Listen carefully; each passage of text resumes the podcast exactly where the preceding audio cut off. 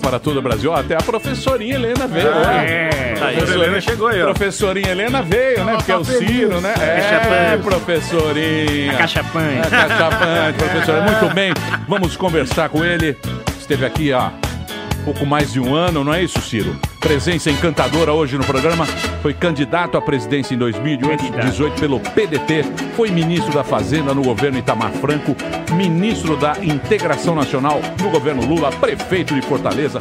Governador do Ceará. Está aqui hoje para conversar com a gente. O Instagram dele para você entrar lá e xingar muito é arroba Ciro Gomes. Presença do nosso querido Ciro Gomes aqui no Pânico na programação da Jovem Pan. Parabéns. Fala, você sabe que agora nós temos um Ciro aqui, né? Eu não já vi, Você já bom, viu ou não? Deixa eu fazer o protocolo aqui. Emílio, um abraço. um- Muito obrigado pela oportunidade de mais uma vez se experimentar esse frio na espinha. Que é E isso. aceitar o convite de vocês. né? Vamos isso. falar sério de forma bem humorada. Um abraço a todos aí né, que fazem o, o Pânico no rádio. Né? Se não posso cumprimentar todos, cumprimento a Marina e a Helena. Né? Boa. Você não é tonto não, né, Cirão? Helena. Professorinha, professorinha. Aí faço como nos grandes comícios do interior do Ceará. Demais autoridades civis, militares e eclesiásticas. É isso aí. Um abraço a todos. Ô Ciro, você é de São, você nasceu em São Paulo, né? Eu nasci em Pindamonhangaba, no interior de São Paulo. Em Pindamonha. E aí você foi morar com o Ceará? Você Peguei foi... o pau de arara no caminho inverso. Peguei com 4 anos de idade, fui morar em Sobral, no Ceará, que foi a cidade que me criou e me educou. Você foi pra lá com a família? Fui meu pai é cearense, minha mãe paulista. Meu pai, como muitos nordestinos, migrou porque passou uma crise de fome terrível lá na época. Veio começar a vida por aqui, mas sempre com aquele sonho que todo nordestino tem de um dia fazer o pé de meia e voltar. Esse foi um dos que conseguiu. E aí você voltou pra lá e fez a carreira política Toda lá. lá, toda.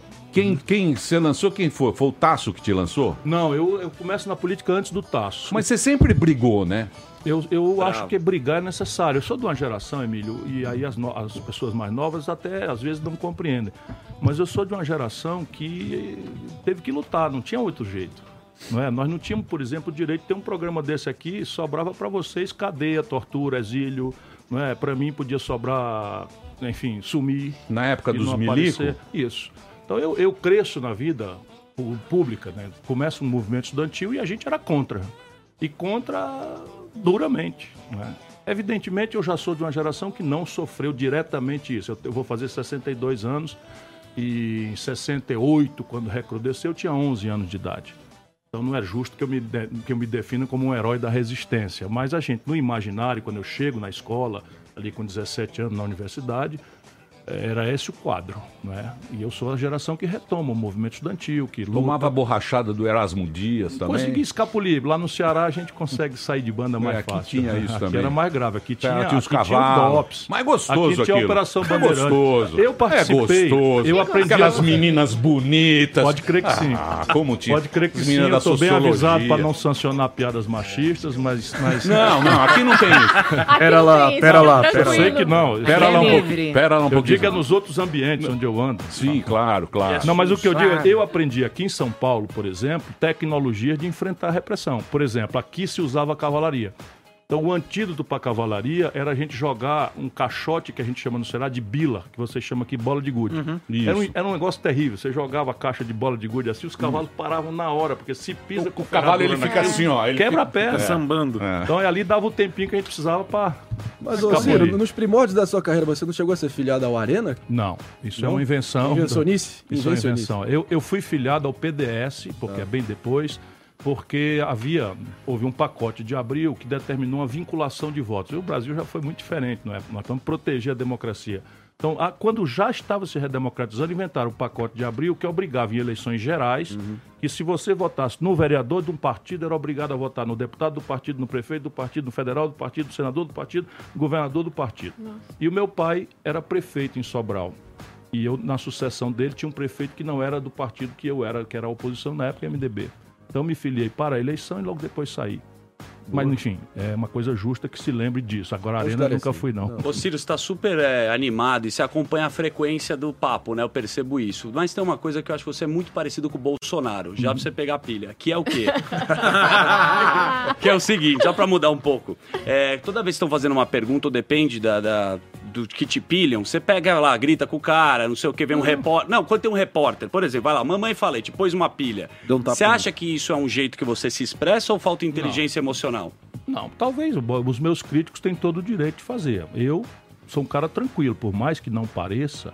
porque pode rir. Pera lá um pouquinho. Não, porque eu sou um cara tranquilo. Agora repare. Bem, A gente vai contar quanto você para. eu, eu peguei esse cacuete. Eu peguei esse cacuete.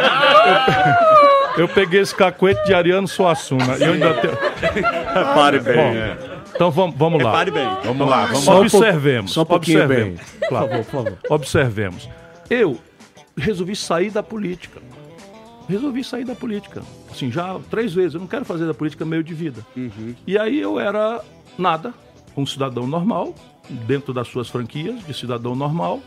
E trabalhando aqui em São Paulo, ganhando um hiper salário e tal, morando num apartamentinho ali no, no Itaim Bibi, vivendo a vida que nem tinha sequer pedido a Deus. E de repente vem um, vem um, vem um, vem um, camarada, que é hoje o ministro da, do Meio Ambiente, esse cara aí. E oferece mil reais para quem for lá bater em mim. Ou me hostilizar, ele usou a palavra hostilizar o Ciro Gomes que está nesse instante no restaurante e tal. Putz. Aí o que, que eu digo? Vai tomar no cu, rapaz. Aí você é ser humano. Aí tudo bem, agora eu sou candidato a presidente, quando eu for, quando eu tiver homologado, eu, eu sei que eu tenho que me comportar com os adjetivos majestáticos Tá. que a elite brasileira pede da aristocracia e tal. Ok. Vá ver se eu, governador, ministro, ministro, prefeito, deputado federal, deputado estadual, diga, traga alguma demonstração disso. Mas você estava em campanha quando aconteceram esses não, fatos. não estava em campanha, eu tinha largado a política, estava sem filiação partidária. Não, Aí vem aquele- aqueles vídeos que os Pronto, caras vamos lá. vazam. Vai pra lá casa do. Romero Outro Jucá. vídeo, outro Isso, vídeo. vai pra casa de Romero Jucá que você briga com o moleque lá. É, do- sim, Dá um um pouquinho, pera um pouquinho. Vamos lá, as ancestralidades. É testosterona, pô. É, mas é eu isso. tenho. Se você não tem, Eu nós tenho. temos. Ué, mas é- Você não Eu tem, tenho pra cacete. Tem pra caramba.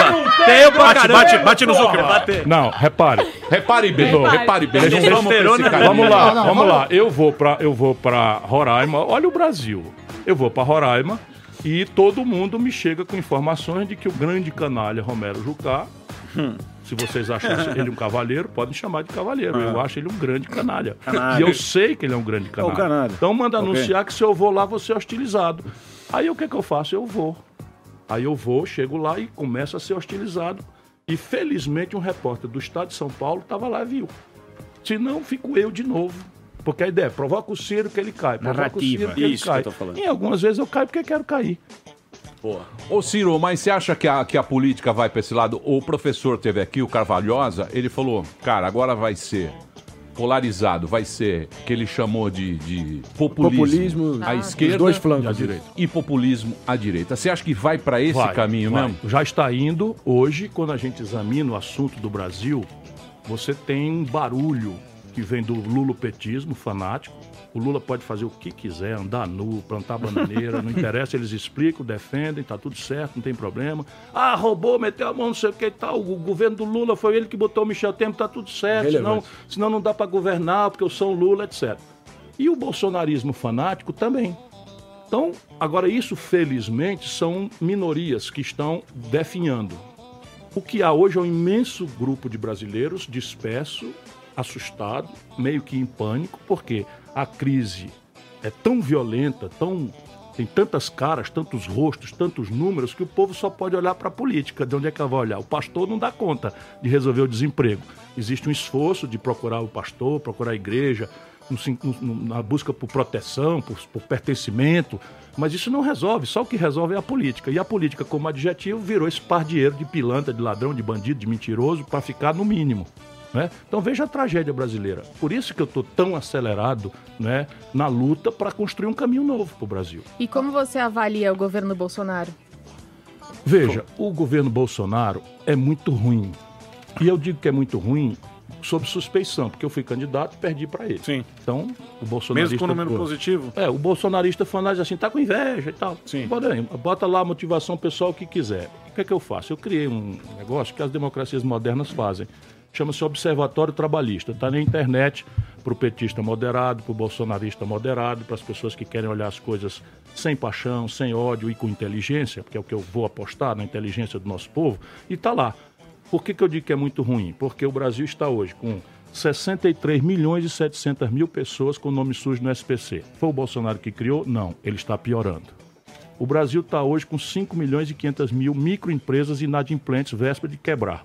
Foi o Bolsonaro que criou? Não, foi o PT, mas o Bolsonaro está agravando esse problema. O Brasil está com 14 milhões de pessoas desempregadas. Foi o Bolsonaro que criou? Não, ele até diminuiu um pouquinho. Mas a diminuição do desemprego faz com que hoje, pela informalidade, a metade da população que está nos ouvindo, metade do povo brasileiro tem que sobreviver com até 513 reais por mês. E isso está piorando no governo Bolsonaro. Depois você tem o problema da violência, diminuiu o homicídio. Eu sou muito honesto, está lá escrito no Observatório Trabalhista, eram 61 mil homicídios, diminuiu para 57 mil, e até julho estava dando 29 mil, ou seja, pode ser que os, os homicídios. E eu acho que tem uma iniciativa do Bolsonaro que ajudou isso a acontecer, que foi uma coisa que eu reclamava há mais de 10 anos e que o PSDB e o PT não fizeram. A obviedade de transferir as cabeças, os cabeças do crime organizado, das facções criminosas, Tirar que comandam o crime de dentro dos presídios de São Paulo e do Rio e levou para presídios federais. Se isso não é verdade para os especialistas no Brasil, no Ceará eu sei que é. Porque lá nós enfrentamos, inclusive, uma onda terrorista, porque Sim. fizemos isso. Segregamos os caras, deu uma onda de 10, 15 dias de terrorismo e morreu. E Sim. os homicídios caíram quase 60%. Ciro, eu queria Foi falar. um da- governo muito péssimo, como a gente diria lá eu no interior do, falar- do eu, Ceará. Eu queria falar de economia. Eu sou economista. Você sabe que o Eu sei. Ciro Harvard. estudou. É, o Ciro fez Harvard. Ele estudou com o Mangabeira Unger. Mangabeira que é, o- Unger. Que é, o- que é Mangabeira um Unger. fenômeno. Ele começou a dar aula lá com 22 anos na É o mais jovem titular de Harvard da É, história. é, mas ele é da, da escola de direito, né? Eu fiquei na business school, é, então eu sei a fama dele. Mas do eu, eu tive muitos contatos com Jeff Sachs e, e com Larry Da Summers. economia, é, É. da economia. Vamos lá. É, a economia em 2015, final de 2015, a gente tinha uma inflação de 10,6%. A taxa de juros era 14,25%. O Ibovespa, que é um termômetro de como os empresários estão, estava a 38 mil pontos. Hoje, a gente tem uma inflação de 3%, a gente tem uma taxa que deve fechar o ano em 4,5%. E Na inflação cai menos, cai menos de 4,5, vai dar 3,5. não, não. A inflação 3, Uhum. 3,2, É. 3,6. A taxa de juros deve, a Selic deve ser Sim, 4,5. a menor da história. Menor da história. E o Ibovespa batendo o recorde de 108 pontos. É, também tem um. Eu conheço bem o Marconi, que foi um dos seus economistas.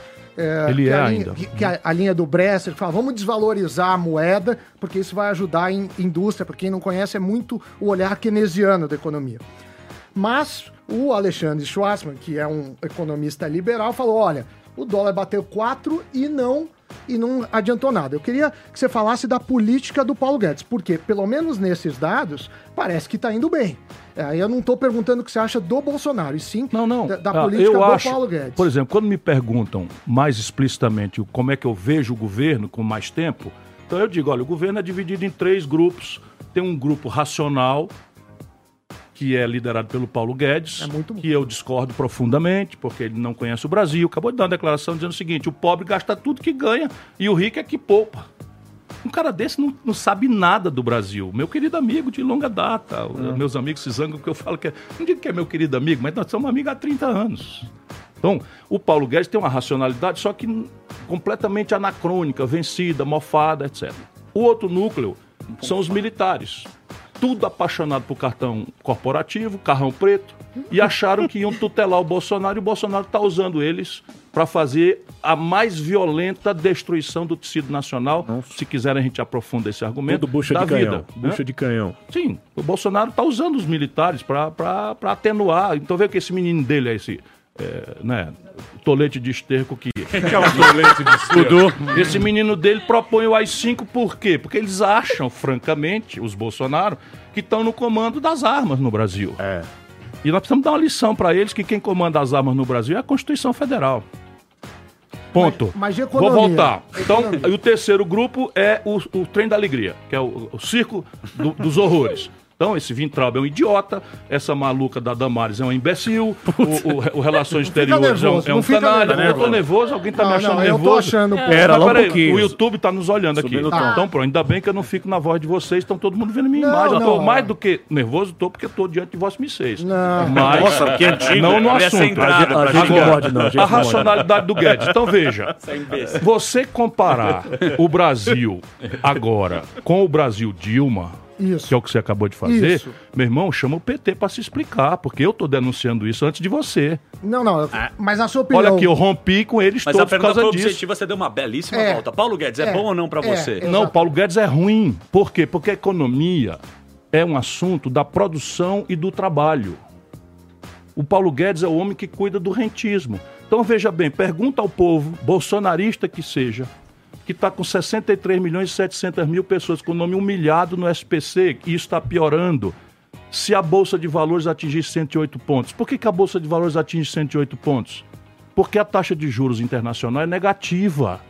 Tem 13 trilhões de dólares aplicados a juro negativo e as pessoas estão aqui. Agora veja o que aconteceu com a Bolsa de Valores do Brasil, Samir. 20 bilhões de dólares de fuga de capital. Por quê? Porque os estrangeiros não caem na balela. Não, porque Mas o que, que você faria embora. de diferente do Ah, Paulo tudo, Guedes? Tudo. Mas o quê, por, Por exemplo, a questão fiscal. Então, vamos lá, a questão fiscal não é questão fiscal. É o seguinte, falta dinheiro para tudo. Então, você tem a menor taxa de investimento em saúde, a menor taxa de investimento em educação. Sub, substantivamente, eu estou dizendo por que que o governo é ruim. O Observatório Trabalhista demonstra isso. A menor taxa de investimento em ciência e tecnologia, a menor investimento da história.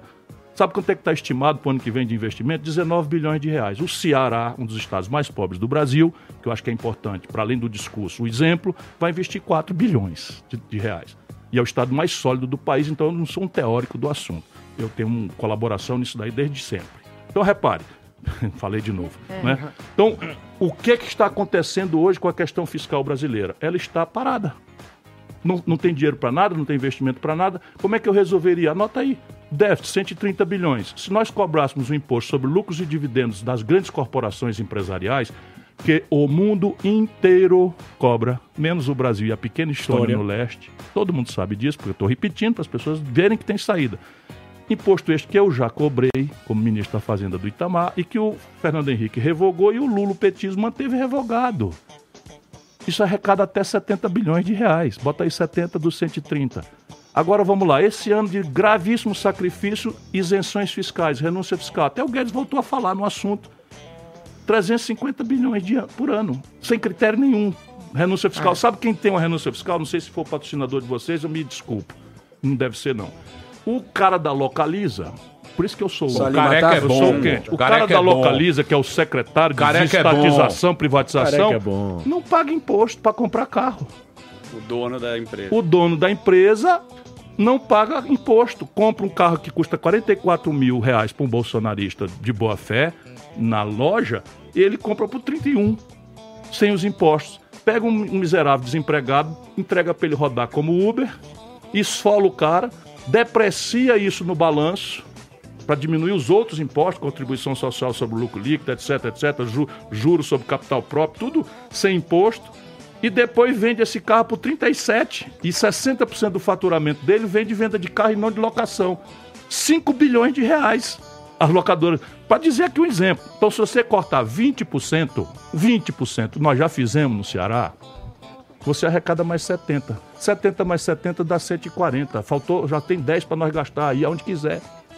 Percebe a minha diferença do Guedes? Eu resolvia isso em 12 meses, meu patrão. Parece assim um negócio de doido. Não, eu não. resolvia isso em 12 Ciro, meses. tá muito Olha aqui. tá fácil, Não, não, não. muito fácil. Tecnicamente. Tá muito bom. fácil. É que nem então, tirar o nome do SPC. ó. Só um minutinho. O nome do SPC era facílimo. Vai lá, quero ver o Sami combater isso. Vai lá, vem vai cá. lá, você Sami. Vem cá, é assim, ó. A dívida global dos 63 milhões e 700 mil brasileiros humilhados todo dia são cidadãos, que nem nós. Votaram no Bolsonaro, votaram no, no Haddad, votaram em mim, votaram no Amoedo, votaram no Daciolo. Todos gente nossa. Glória a Deus. Irmãos nossos, glória. Glória, Né? glória. Vai lá, meu irmão. Um abraço pra você que pelo menos é bem Ursalino, intencionado. você é o Ursalino que eu sei. Então repare, a soma geral do débito dessa gente dá 282 bilhões de reais. Eles indo sozinho, avulso, sem proteção de ninguém, no leilão do Serasa, consegue descontar 90%. Eu trabalho isso todo dia, porque o que eu proponho aqui eu já fiz no Ceará. A Prefeitura do Ceará, o Governo do Ceará promovem leilões, feirões e, e ajuda o povo a fazer esses descontos. Com o nosso DECON lá do Ceará, o Ministério Público nos ajuda e tal. Então, a gente sabe que consegue 90% de desconto.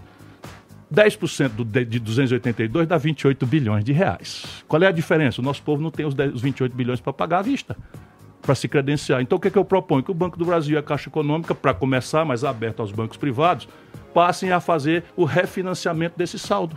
Vamos lá, dois. Sabe como é que se chama isso? Refis. Mas se todo eu O falar. refis, fizer- se todo mundo fizer, tem- dá 28 Deixa- bilhões de reais. Para, o balanço do Banco do Brasil Mas da Caixa que Econômica é um, essa- cen- essa- é um Harvard, né? centavo e ganha Parece- dinheiro. De Harvard Deixa- para Harvard agora. Bora, a gente É, ganha dinheiro. Não, não, fiz ganha dinheiro, porque esse desconto de 90% não é generosidade desses canalhas. É pra ser... Mas Sabe o que é? Porque eles empurram no lombo do povo que não teve direito à educação financeira, não sabe ler as linhas pequenininhas, as letrinhas pequenas e está desesperado. Eles empurram na- nas costas do povo juro sobre juro, que é juro composto. Eles empurram multa, eles empurram ta- taxa de permanência. Só vai enfiando. E vão enfiando. Agora, essa Crefisa, eu gosto de dar o nome para as pessoas saberem. Tá impossível. Você quer ferrar a gente? Você tá- É, né? Agora, Já perdemos dois Eu patrocinadores. quero- Esta Atenção, Crefisa. localiza, careca, me desculpe. Está destemperado, Esta é, careca. destemperado. Ele é muito amigo da- do cara da Me desculpe, É esta Crefisa. narrativo. Claro, Eu- eu- o velho da van é Deixa eu concluir. Amigo dele. O velho da van tá amigo. É da Van te adora, Atrás, ele adora você. Eu? Ele adora Não. você. Não, é Não, amigo não, do Steinbrück. Ele quer fazer um comercial com você, Ciro, da Van. Vamos, vamos Tudo lá. bem. Vamos, vamos. O cachê, o cachê tá, tá aberto. Vamos- Vamos lá. Pegou pilha. Vamos, eu É você pilha. e o Celso Portioli. Deixa eu só explicar. deixa eu só explicar. Estimado Sami. Então repare bem. repare bem. Um. Refinanciar a dívida é um imperativo de quem quer retomar o desenvolvimento. Isso é que o isso. Guedes não está entendendo nada. Por que o Guedes não está entendendo nada? Porque o desenvolvimento é consequência de quatro motores. Explica aí para eles. Não, Primeiro, eu- consumo das famílias. consumo das famílias é uma variável de emprego, renda e crédito. Emprego e renda vem depois. No crédito é que eu posso fazer uma política pública e alterar. O segundo motor é investimento empresarial. Capacidade instalada ociosa no Brasil oscila de 25% a, 30, a, a, a 36%, 34%. Quem é que vai investir para fazer uma fábrica nova se as fábricas que tem aí não dão conta de vender? Ô Guedes, parou de estudar, irmão? Não, Guedes, é, ó, Parou de só estudar? dois comentários Peraí, Agora, por que, que o empresariado não investe? Segunda razão. 1 trilhão e 400 bilhões de reais de pronto. endividamento vencido. Agora repare bem. Repare bem. Repare bem. Eu gosto do Ciro, mas ele, ele tá um pouco Jô Soares, assim, de... Assim, tudo bem, eu posso ficar calado. né? Não, não, não, não. Pelo amor de Deus. Quer que você fale, mas vamos tentar promover o debate técnico. Isso. Ó, eh, eu entendo o seu ponto de, ah, vamos taxar o- os empresários, vamos taxar os empresários. Não bote palavra As na minha boca. Não, não. Eu estou propondo tributar lucros e isso, dividendos. lucros o e que é isso? É um imposto de renda à pessoa Isso. física. Não é empresário, Isso, não. quando é Todo empresa- que o empresário deixar reinvestido Isso. na empresa, eu proponho é acabar com o imposto. Agora, o Banco Itaú, eita, fudeu. Né? Outro, outro, Mais outro vai O Banco. Itaú, o Banco. Itaú está comemorando os maiores lucros dos últimos 25 anos, tendo que o PT deu a eles os maiores lucros dos 25 anos anteriores. Saca 9 bilhões de reais para distribuir para quatro famílias, não paga um centavo de imposto. Agora, olha, então Aí vamos tu recebe té- teu salário, deixa vamos- 27,5% aqui na fonte, se não for PJ. Vamos ver, tecnicamente, então, imposto sobre dividendos e juros sobre capital, quando em passa... linha com as melhores Isso. práticas O internacionais. que acontece nas melhores práticas internacionais? O cara cria uma empresa e começa a pôr os bens em nome da empresa, que aí ele não paga imposto. Então eu vou comprar meu carro, eu não compro como pessoa física, eu Não, fringe nome... benefits, que é o que você está chamando, da cadeia. Por exemplo, a Madame Helmsley, não é? dona do Helmsley Building, que é aquele edifício Panam, foi presa por isso daí. Não, mas- E no Brasil, isso é todo dia. Então. Aí vamos lá. O Brasil simplesmente cobra IPVA desses garotos, desses senhores que rodam de madrugada em São Paulo com a caixa do Uber Eats nas costas, ou do, do- do- do- dessas outras iFood. coisas, para ganhar 5 reais desesperado, Você já tá na campanha. três, já eu tá não lá, sabe que já. campanha é. Peraí, Tá de pera lá. Super Black. Esse é malaco, Vamos esse lá, é malaco. não, o- tô falando do cara que carrega numa tô ligado, moto, da a- caixinha. a caixona atrás aqui. Isso. Ele paga IPVA. Mas- e o Luciano Huck não paga, Mas- não paga IPVA do jatinho que comprou Você subsidiado do não vai, Banco Norte, tá- do BNDES. Mas. Ciro, Ciro, o cara repassa no preço. O cara repassa no preço. Sim, então, então vamos Vai fazer ficar o um seguinte. país ó, mais caro. Isso aí é conversa de liberal que parou de estudar, não é a Eu sua. não parei de... Não é a sua. de- Não é a sua. Você... Porque esse, esse, esse argumento... pra nada. Não, não, não, não, Pega não o falei. Joga o diploma no Deixa a lixo. gente terminar a frase, que eu disse é liberal que parou de estudar. Que não é o meu Com os caso. Não é manuais, o caso. Manuais mofados de foi brutalmente interrompido. Então, repare, questão básica é o seguinte: todo e qualquer ônus que incidir sobre uma empresa, direto ou indiretamente, quem paga é o consumidor. Sim. Então não existe sistema tributário possível. Não, existe, porque tem alguns que, que facilitam a burocracia e corrupção. Não, rapaz, é o imposto direto. Sim, aí O cê- imposto direto é o seguinte: é o fulano de tal, pessoa física, Sim. apropriar. Vamos lá. O Ceará cobra 8% de imposto sobre as grandes heranças. Por quê? Porque a Constituição só permite um teto de 8. Sabe quanto é no epicentro do capitalismo mundial? 40. Aqui é 4. Nos Estados Unidos. É, isso no. Estados É, Unidos. nos Estados Unidos, que é o epicentro do capitalismo. Eu não vou citar a Europa, que é 54. E nem a Coreia do Norte, né? Não, nem a Coreia do Norte que não tem imposto, porque a propriedade não é privada. Exato. Tudo pobre. Tá certo? Eu não, você não tá me pondo para defender a loucura da Não, Coreia não, do eu só quis Ah, citar outro extremo. Ah, sim, não tem imposto, porque a propriedade é do- dos fatores de produção é coletiva. Sim, exatamente. Agora vamos lá. Outro exemplo prático de por onde eu resolveria o problema brasileiro. Por isso que eu, eu, eu vou, vai ser difícil eu ganhar a eleição. E eu só quero ganhar se o povo concordar com esse conjunto Ma- de mas ideias, para não fazer como o Bolsonaro. Mente e depois vai para lá e se desmoraliza. Como o Lula mente e vai para cadeia. Fernando Henrique mente, nunca mais ganhou eleição no país. É Você brigou com todo mundo? Descolou de todo mundo, eu faço política, é eu faço perguntar. política. Tá Eu- quero falar sobre so- refinanciamento. Eu faço política. É Pergunta sobre o Flávio Dino. Eu achei ele um cara maravilhoso. Refinanciamento. É, você fala assim, vamos refinanciar a dívida é, usando o banco público no começo.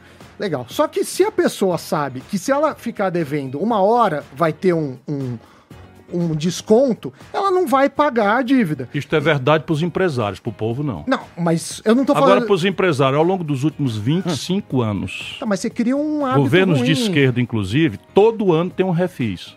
Agora é dinheiro público na veia. O cara sabe Vou dizer ter. pro povo que tá ouvindo pânico, que é muita gente. Sabe o que é refis? É assim, todo chega fim do ano, todo mundo que pagou imposto é feito de otário, de Exatamente. palhaço, porque o governo Que pagou em dia. faz simplesmente a dispensa das, das multas, das dívidas, etc., com dinheiro público, que não é o que eu estou propondo. E refinancia em até 190 meses o saldo. Este velho da Avan tem um desses. Então, o Refis é uma empresa que está devendo para o Dinheiro governo. público. É, não, tá certo? é- é o que eu estou propondo não é dinheiro público, é, é financiar o pobre. Mas com um banco Agora, olha, público. Você é porque não vive a vida que o nosso povo vive. Senão você não diria Tá uma isso. guerra de Eu, classe aí. eu, eu não sou político. Os Os cavoeiros de Criciúma. Ciro, Os cavoeiros é de obrigado, eu Criciúma. não estou censurando Sim, você sim. por isso. Ah. Eu acho que, inclusive, parte da elite brasileira tem um problema hoje de. Não é dissonância cognitiva, não. Tem um problema hoje de neurolinguística. Você sabe, o Brasil já não é mais um país, não tem mais unidade. Quando, quando você pega o ministro da Fazenda, bem intencionado, eu não tenho a menor dúvida da boa intenção, e vai para uma, te- uma televisão na, cheio de amor para dar e diz assim: o povo brasileiro tem um problema, porque nós temos um problema ancestral que é um baixíssimo nível de poupança nacional. Isso. Aí diz assim: o povo brasileiro tem um problema, não poupa. Se você dá mil reais para um pobre, ele gasta tudo. Ele disse isso, cara. Agora o rico não, o rico poupa. Ô, ô, ô, ô, Paulo Guedes, metade do povo brasileiro está vivendo com 513 reais, dados oficiais do, B- do IBGE semana passada. Vai poupar como? Cortando de quê? Essa é a questão da dissonância cognitiva. Vocês vivem em outro país, em outro mundo. E eu vivo nesse país, porque eu venho lá do interior do Ceará, fui educado a maior parte da minha vida na escola pública, e o que parece ser pavio curto, como é? Pera lá um pouquinho, Temperamento, pera eu lá. sou indignado, porra, porque o Brasil tem 10 portas de saída e eles estão fechando as Então, va- portas. então vamos pacificar o diagnóstico. Você acha que não vai dar certo aí o Paulo Guedes? Não, não tá há a menor dando. chance. Ué, Você acha que não tá vai, vai aumentar a, a desigualdade? Nem- já está acontecendo pesadamente. Não, mas tá- já não deu tempo ainda. Pois né? é, já Não deu dá. tempo. Hã? Você acha Por que já deu tempo? Sabe o que é a ferramenta mais instantânea de distribuição de renda no Brasil? O salário mínimo. Não é política social compensatória que está no consenso de Washington. Tá. A Bolsa Família, está tudo escrito lá no consenso de Washington, no neoliberalismo, prevê políticas sociais compensatórias. Pois bem, o que distribui renda no Brasil é salário mínimo. E o salário mínimo no Brasil está congelado. Desde a Dilma, está congelado. Está anunciado o congelamento até 2021. Pega o cidadão que está nos ouvindo, que ganha o salário mínimo, a energia dele subiu 8%, a inflação é 3%. A cesta básica dele subiu 14% nos últimos 12 meses. O salário mínimo dele não muda. Então as pessoas estão empobrecendo, mas é muito rápido mesmo. Ciro, vamos Sim. lá. Pra- Isso aqui pra mim é quase que uma experiência kafkiana, surreal, absurda, criador e criatura. Você é disparado o meu personagem que eu mais me dediquei pra lapidar, pra, enfim. Isso é e, uma a, e a mim. imitação é uma homenagem.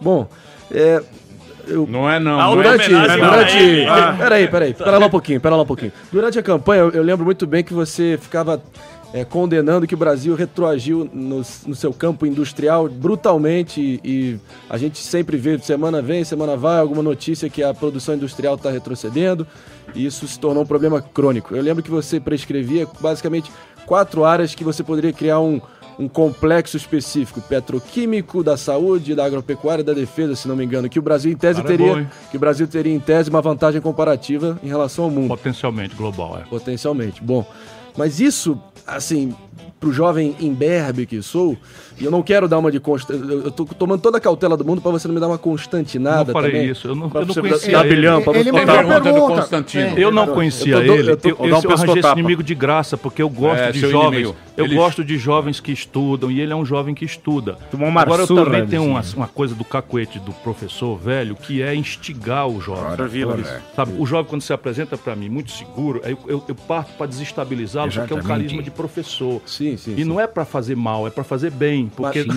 entendeu? Então, Mas- ô Constantino, tá bom, meu irmão, vamos. A, a não ser Mas que você lá, queira pera lá. continuar. Daqui a pouco Pera vem lá. a pergunta pra ele. E- Você deu uma invertida, Bom. né? o povo Não, gosta. mas cadê Ele destruiu. Na essência, na essência da minha visão, basicamente, eu enxergo assim: tira o governo das minhas costas, tira o governo do meu bolso e me deixa retomar maior controle das rédeas do meu destino. Reagan. Essa é a essência da minha visão de mundo. Posso estar, pode ser intoxicação ideológica de barão de bucho cheio, pode ser o que for.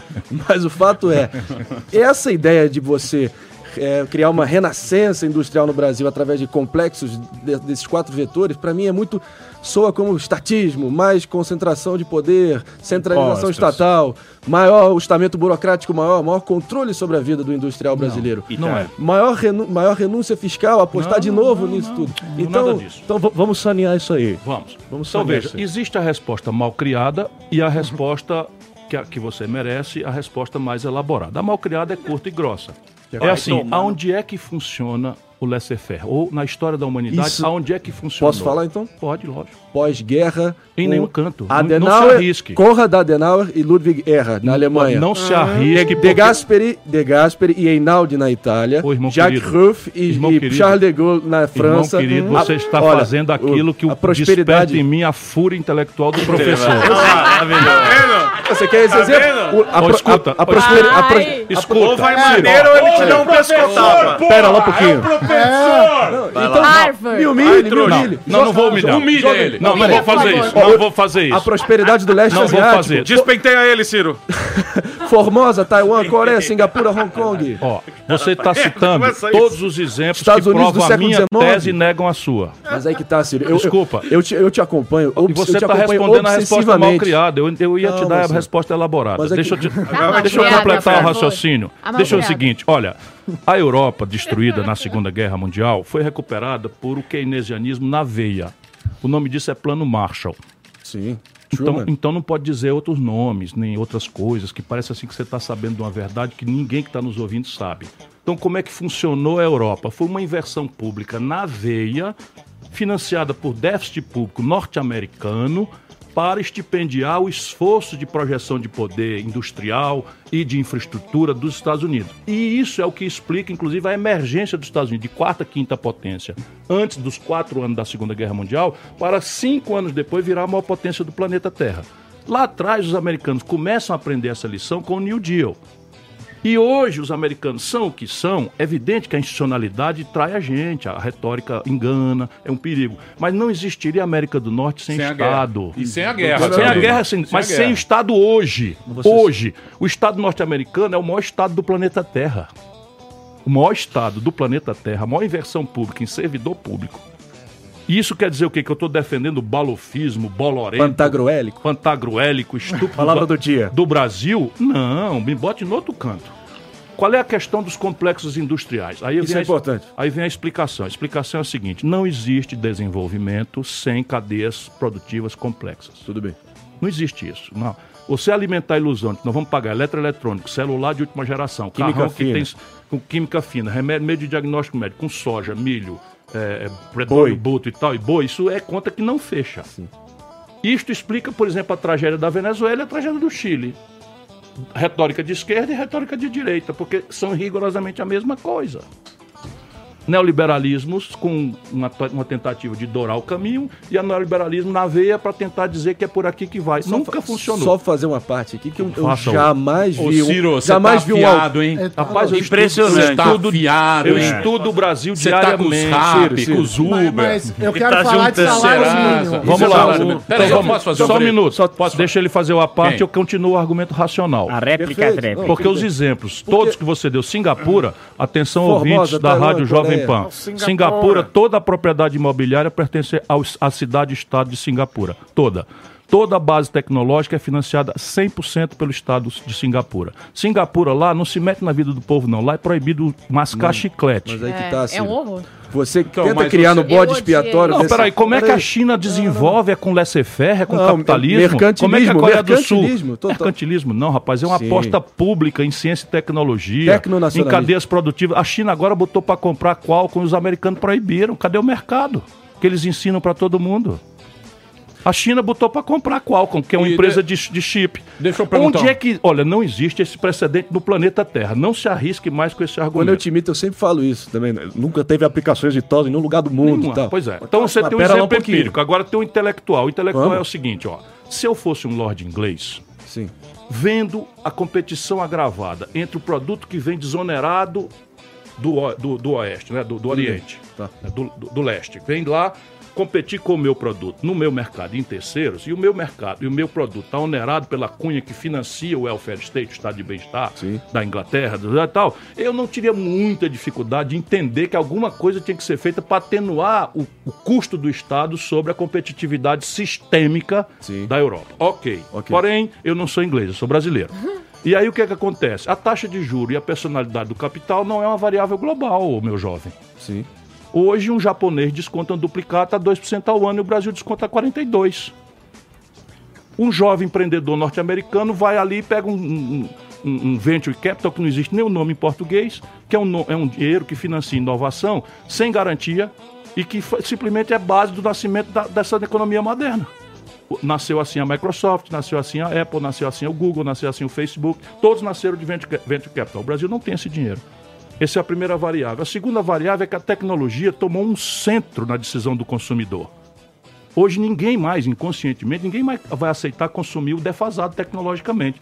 E o domínio tecnológico hoje já não é mais uma variável criminosamente des- desigual no mundo. É desigual entre países. Sim.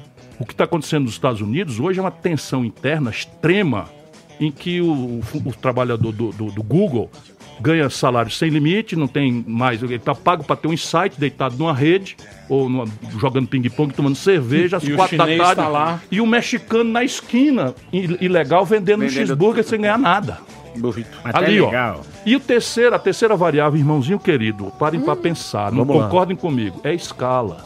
Escala. Sabe o que é escala? Você pega a Sulanca de Caruaru, é um lugar que tem lá em Pernambuco. Essa agenda desses malucos empresários do Brasil, parte deles inconsciente, já está praticada. Lá não tem cargo trabalhista, mulheres grávidas trabalham de sol a sol, criança não vai para a escola para trabalhar. Lá não tem tributo, lá não tem, sabe, zero, nada. Presença do Estado Só que inexiste. nada, presença do Estado nenhuma. Totalmente concordância dos governos para tentar resolver o problema do- da renda e tal. Tá. Pois bem, uma calça chinesa feita em Xangai na conta de um bilhão de calças por ano, o custo relativo é tão mais barato que chega mais barato em Caruaru. é isso aí, como é que pode? Escala, né? Escala. Mistura as três coisas agora. Anacronismo tecnológico extenso, cinco em cada de- sete em cada dez empregos de pequena empresa e, e estrangulado no financiamento e impõe um dogma que é o consumidor despolitizado, arbitrando que ser feliz é acessar o bom, bonito e barato sem ter emprego para pagar.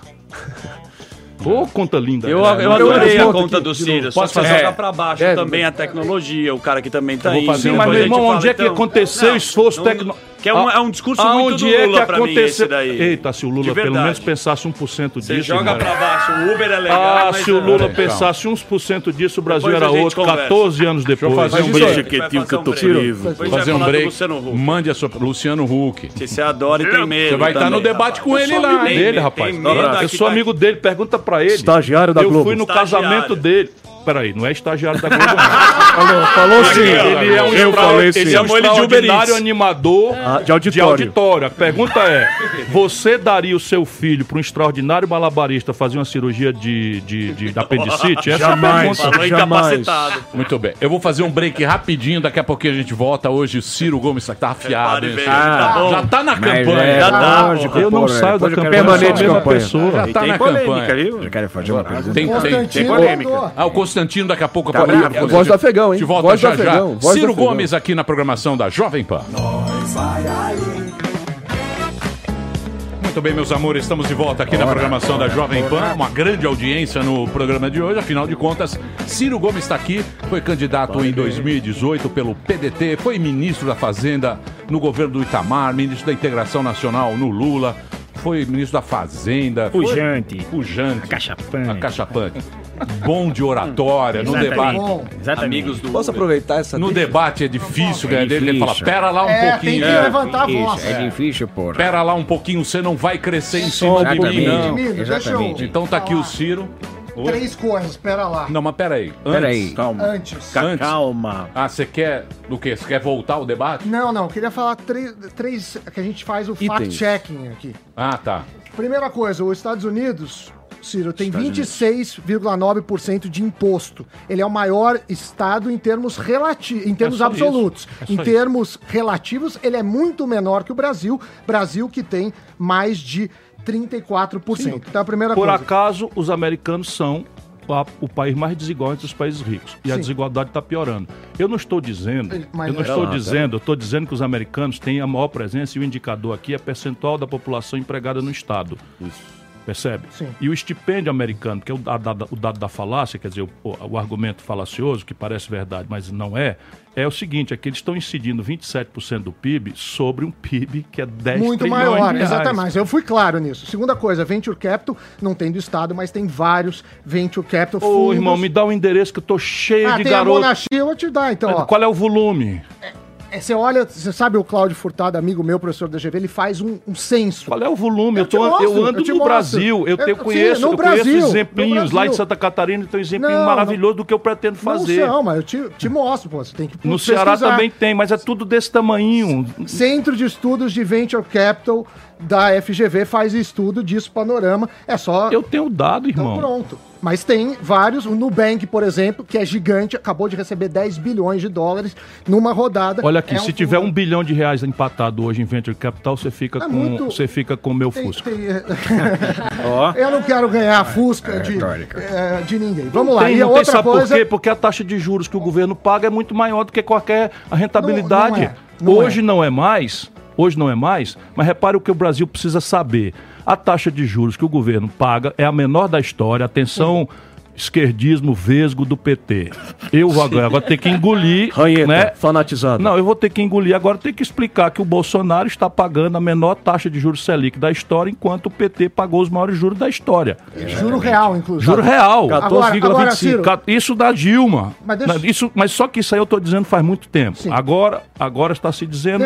Porque o Bolsonaro. Eu estou só querendo dizer, só que a dívida brasileira vai girar, vai crescer 14% esse ano. Como é que se explica? Vamos lá. Aí, salário mínimo. Se você pusesse o salário mínimo em 10 mil reais, vamos aumentar. Vamos pensar num, num, num, Bom, num hein? teórico. 10 mil reais. O que, que ia Tá acontecer? melhora. Inflação. Inflação, mesmo se não tivesse, a gente põe em dólar, dolariza, você ia ter desemprego, porque as pessoas não conseguem produzir o O suficiente nome pra disso é pagar- produtividade. Mas não consegue. De- Só um minutinho. O nome disso é produtividade. Eu não sou nenhum irresponsável e eu não vou para caricatura de propor 10 mil reais de salário. Não, mas eu tô só... Nós eu tô temos um falando indexador em dólar que é assim. Quando eu fui ministro da Fazenda, a gente pagou 98 dólares de salário. E depois o Fernando Henrique pagou 76 dólares de salário. Eu dizia, na eleição de 2002, que ia levar o salário mínimo para 100 dólares. E fui chamado de mentiroso por esse tipo de argumento. O Lula levantou para 320 dólares. E o Brasil só ganhou com isso. Por quê? Porque 60% da ativação do PIB brasileiro, lamentavelmente, mas esse é um dado da realidade, é puxado pelo consumo das famílias. E o consumo das famílias é uma variável imediata, volto a dizer, de emprego, renda e crédito. Ô, Ciro, deixa eu fazer uma pergunta pra agora você. Você a tá turma muito do. Serasa. Como é que muda esse Muito paradigma? Harvard, Como é muda esse paradigma? Peraí, peraí, deixa eu falar um negócio com você. Fazendo levantar a poupança interna. Deixa eu falar um negócio. O que a gente tem, pelo que eu tô percebendo aqui desse papo que vocês estão tendo entre economistas maravilhosos. Não, o Ciro não é Não, Não, não sou, entrar- não. Não é economista. Não sou, não. Não, foi é- ministro da, da Fazenda, Fazenda. pô. Mas não é economista. ué. Não, não sou é. economista. É diferente. Ele manja dos bagulhos. Pra mim, ministro da Fazenda entende economia, senão não é ministro, pô. Ah, Fala pro Guido Mantega É. Guido Mantega é o caralho. Não vem não. Vem não. Você quer Guido? Vem não. A tornozeleira. Eu dou, eu dou Vale. testemunho que o, o, o, o, o Guido o Leleco. sabe ler. O problema dele é que ele não tinha, ele, não tinha uma estratégia dada pelo chefe dele, mas que ele sabe ler. Pega a tornozeleira dele. Não tem tornozeleira não fala isso, eletrônica não não, não. Deixa o. Leleco. Deixa ele lá. De- deixa papai Eles lá. fazem isso contigo? Ah, Puta é bullying, direto. puta bullying. Pera aí, Veio Ciro, fazer pera aí. Começar a falar o pa- de- do pai O que todo você mundo tá dizendo? O que você tá dizendo é o seguinte. Fala do meu que eu não sei onde tá. Aí. O que você está dizendo? O que você está dizendo é que o Brasil tem um grande mercado, que a gente tem um mercado, a gente tem capacidade, a gente tem capacidade, só que ao longo do tempo sempre foi meia boca, sempre foi gambiarra e por isso que o Brasil sempre perde bonde. A gente sempre vê o Brasil perdendo eu posso bonde. explicar um pouco melhor, inclusive isso mesmo. Mas o que está acontecendo? A gente perdeu o bonde da história ali na crise de 1980. Quando nós tínhamos esse modelo velho, que ele Mofado. descreveu, não é? que era um nacional desenvolvimentismo, assentado em substituição de importação, com uma redoma que protegia para a indústria brasileira nascer. Ela nasceu, cresceu e ficou safadinha. Acostumou-se, né? Acostumou-se com a proteção, começou a se oligopolizar, etc, etc. Vieram os anos 80, esse modelo dependia de dinheiro de fora, na época de longo prazo e barato, e dependia de tecnologias que se sucediam com muita lentidão. Então, entre o Fusca geração 1 e o Fusca geração 2, passaram 15 anos. Então a gente imitava o Fusca, ficava mais ou menos igual, parecia que estava contemporâneo. A tecnologia acelerou e o dinheiro morreu. O dinheiro lento virou eletrônico, o dinheiro smart money, etc, etc. E de lá para cá, a política brasileira não tem sido capaz, e esse é o sentido da minha militância. Se você recupera minhas entrevistas dos anos 80, os anos 90, eu estou dizendo, tentando dizer a mesma coisa, só que o argumento vai se agravando. O que está acontecendo no Brasil? Nós precisamos de outro projeto. E aí, como nós não temos esse projeto, o que, que acontece? De vez em quando, a gente acha um caminho para estimular um surto de consumo. Então vamos lá, Fernando Henrique, fim do plano real, aquilo era inflação, acabou a inflação, o dinheiro ficou no bolso do povo, o povo no dia seguinte vai às, vai às compras. Justo. Ele acha, inclusive, que aquilo é um truque para ganhar eleição, como já tinha sido em outras tantas vezes. E o país não fez nada para produzir. Explode o consumo, a produção caindo, nós importamos do estrangeiro. E aí a gente tem uma ilusão quando a gente vende petróleo, bruto, soja, boi, frango, não sei o quê. Quando esses preços estão altos, essa conta meio que mascara, a gente vai passando uns 3, 4 anos e todo mundo fica endeusando o governante do dia, não sei o que e tal, depois quebra. É Aí que quebra o Fernando Henrique, Então, vem o Lula. O mas- Lula olha só eu te dar o número para você ver como é importante. O Brasil, quando o Lula entregou para Dilma, o Brasil estava vendendo minério de ferro a 190 dólares. Quando a Dilma caiu sem juntar um terço dos deputados no primeiro ano, que é o problema de estagiário na presidência da República, o cara não tem experiência, vai manejar um Congresso complicado. Historicamente, não é que vai mudar por migo ou sem migo, vai ser sempre. Você não tendo experiência, você vai se ferrar. Aí a Dilma não sabe manejar isso, mas o que acontece na prática? Vendíamos minério de ferro a 190, no dia que ela foi derrubada estava 38. Nós vendíamos o barril de petróleo a 110, no dia que ela foi derrubada estava 30. Percebe? Então o dinheiro de fora não vem, não paga, o consumo está lá em cima, que o Lula expandiu o salário mínimo, sem produção, expandiu o crédito de 17 para Desenfreado, 55% desenfreado. do PIB. Está aí a crise da dívida, sem precedente. Você acha que o miserável que está no nome no- no- no- no SPC era um canalha? Mas você omite a questão dos gastos públicos, Ciro. Meu não? irmão, o gasto público no Brasil está é isso que- deprimido. que- Desculpa, Constantino. Quer dizer, Constantino vem aí. Então, mas peraí, Vem Ciro, cá, deixa eu fazer uma pergunta o, pra o você. gasto público tem muita caricatura, muita ineficiência. Um país que permite premiar com a, corrup- com a- com a impunidade a corrupção, o debate do meu argumento está perdido. O seu, você já ganhou. Você dizer assim, o Estado brasileiro é perdulário e não sei o que e tal. Os maus exemplos Trabalhar cinco meses para pagar mas deixa eu imposto. te dizer aqui, tem um lugar lá no interior do, do Brasil, no Ceará, no Nordeste do Brasil semiárido, que faz a melhor educação pública do país. Me desafie, entra na internet aí. Não, isso é louco. A melhor rede pública de educação no meio da pobreza. E você acha que aconteceu pelo mercado? Então, aconteceu por porque exemplo, lá, por exemplo, aconteceu porque lá a gente não mostra que não isso. tem escândalo, não tem corrupção. Entendeu? Eu falo o que eu falo contra. Tá brigando com todo mundo? Não estou brigando com todo mundo. Tá, Estou defendendo sim. a favor de um Ah, projeto sim. para o Ah, Brasil. Ok, estou porque estou defendendo uma coisa para o Brasil. Ô, Agora, Ciro. por que, que ninguém diz que eu sou ladrão? Ninguém Pô, tá. o Quem ministro fala da que o Fazenda, Bolsonaro é governador, é, ninguém diz. Não. Nem o meu pior adversário diz isso. Porque Eu eu, digo, me né? comporto. Mas, Ciro, você não tem produtividade porque não tem investimento na base, na profissionalização, na educação na base. De, de modo geral, tudo bem que o Ceará pode ter tido uma experiência um pouco mais exitosa comparativamente, mas, enfim, não tem investimento nessas áreas porque simplesmente não tem dinheiro. 99% do orçamento está engessado, não é não? Irmão, sim, o orçamento brasileiro é muito ruim. Agora repare uma coisa simples, os números. O orçamento brasileiro é uma lei, portanto está no Secretaria do Tesouro LOA, né? Nacional.org.br, o orçamento. E está dito lá, os caras piram. O orçamento ele prevê todas as receitas e todas as despesas. Então vamos decompor o orçamento para a gente botar número nestas percepções. Então o Brasil tem um orçamento 100, 51 dos 100 rolagem, amortização e serviço da dívida. Como nós não estamos pagando o fluxo, nós estamos capitalizando isso e a dívida está explodindo e vai levar o Brasil à breca. 25%, ou seja, metade da outra metade que sobra, previdência. E a outra metade é tudo mais, educação, saúde. Então tem gasto demais aonde? Vocês estão muito nos dados. Vamos pro Cirão da Voadora, vai. 2022, que é isso que te interessa mesmo. Eu queria que você definisse Dória e Luciano Huck e os seus outros adversários, vai. O que, que é o Dória pra você, Veja. Luciano Huck? A elite brasileira engoliu o Bolsonaro. Dizer, o Bolsonaro é herói para algumas pessoas, e eu compreendo, exasperadas com a, com a mau exemplo impune do PT, a queda da economia foi, criou uma predisposição, 40 milhões de pequenos empreendedores e brasileiros que tinham subido de vida achando que Jesus tinha ajudado, porque essa é essa é a nova força que está, com muito respeito meu, não é? A população procurando o movimento eh, evangélico para adquirir pertencimento, e a esquerda velha não entendeu nada disso, fica, fica debochando do povo, invadindo a moral das famílias brasileiras, como se a minha moral fosse despoticamente de ser imposta aos outros. Tudo isso é o erro porque explica Rio de Janeiro. Todo mundo esquerdinha no Rio de Janeiro e está lá. Bolsonaro 70%, Witzel, esse genocida, e, e, e- e- Crivella. E acha que a esquerda não tem responsabilidade nenhuma com essa tragédia. Não Tudo- acreditou, né? tudo responsabilidade do esquerdismo infantil, que já o Lenine, que não é o compositor português, ou um pernambucano extraordinário, o velho, o revolucionário, dizia que era a doença infantil do comunismo. Você acha que foi arrogância? Esquerdismo A Nesquik. burrice, arrogância e elitismo. Sim. Ô, Ciro, Muito Leblon. Eu queria, eu queria fazer uma pergunta pro Ciro, Pedro. Uma Eu pergunta não sei se eu já respondi a pergunta anterior, mas tudo bem.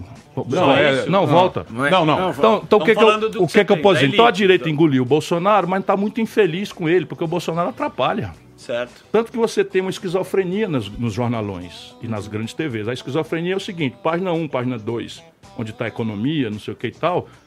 O Bolsonaro, olha aí os números.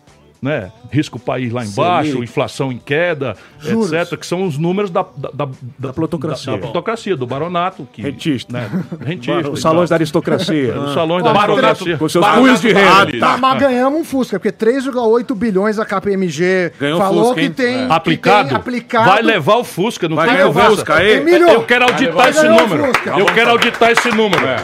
E, e, e audito feliz, porque eu Não, preciso eu corrigir meu argumento. Eu quero o Fusca. Eu quero Eu o Fusca. preciso. Não, eu, eu vou dar o Fusca se for cabe. verdade. Eu quero o Fusca do Ciro. Não, Não, voltando agora. Vai, vai. Então, vou, então veja. Então a elite brasileira está chocada com, com. Teve que engolir. Ela queria o, o Alckmin, não deu. Ela queria o, o, o, o, o, o Meirelles, não deu. Ela queria o Álvaro Dias. o Álvaro Dias, Uhum. não deu. Ela queria o, o Amoedo, não deu. Aí não tem tu, vai tu. Sobrou. Né? Ficaram com o malucão aí. Tá bom. Agora o malucão tá atrapalhando. Isso, pô, não fala Tá assim, não, atrapalhando. Adolescente twitteiro de 13 anos. Um pai, presidente da quinto maior país do Mas mundo. isso não é retórica? Deixa meu Tudo que eu menino. tô fazendo aqui é retórica. Não, não, eu sei, mas eu digo o seguinte, essa Então, é... aí a, a elite Mas o cara- brasileira. não, mas pera, pera lá um pouquinho. Mas o cara, ele fez, mesmo que não dê certo, pô, o cara tem um ministério técnico e me parece... Ah lá, você dá Ele tá de Ah, mas não é... risada de o deboche. ministério dele? Debocha lá. Espera um pouquinho. Você tá me gozando. Eu É? acho. Você tá me Você gozando. acha ruim o Moro? Ele adora dar O. Moro? É. Ah. Ora, você tinha o Haddad de Ministério da, da Educação, eu. O Ministério da Educação. Ah, é. tá louco. Ciro, Ciro, pra Na você, ganhar, pra você ganhar em 2022, você vai ter que estar na mão do Vai Moro. lá com o. Moro. Lá. Eu? Sérgio É Moro. lógico. Sérgio A Moro. reserva moral desse Moro do A reserva moral Sérgio Moro. Vou receber a bala. Você vai estar Esse é um mero palpite que vai ficar gravado aqui. Vou receber a bala é um em mero casa. palpite. Ah, aquela data ele estará carbonizado. Nossa, Zé. politicamente. Ó, Então, o Glenn vem aqui quinta-feira. O Glenn tá Seu tentando- amigo, hein? O Glenn, seu amigo. É, meu amigo. No WhatsApp, Ele vem lá, aqui quinta-feira. Eu poderia É, fazer meu uma amigo, pergunta Quinta-feira. aqui? Nós estamos trazendo a esquerda pra cair a audiência. Mas Ele tá pelo muito contrário, porque parece o- que tá subindo. Emílio, Não posso fazer uma pergunta Tá. aqui? Não, não, peraí, voltando. Voltando. Então Dória- veja, Dó- agora a elite brasileira está procurando ver como é que vai se sair desse abacaxi. Show de bola. Então esse abacaxi não está resolvido ainda, porque agora o Dória, o Witzel, É. o, o Hulk, e quem mais? Alexandre e o Moro. Frota. E o Moro.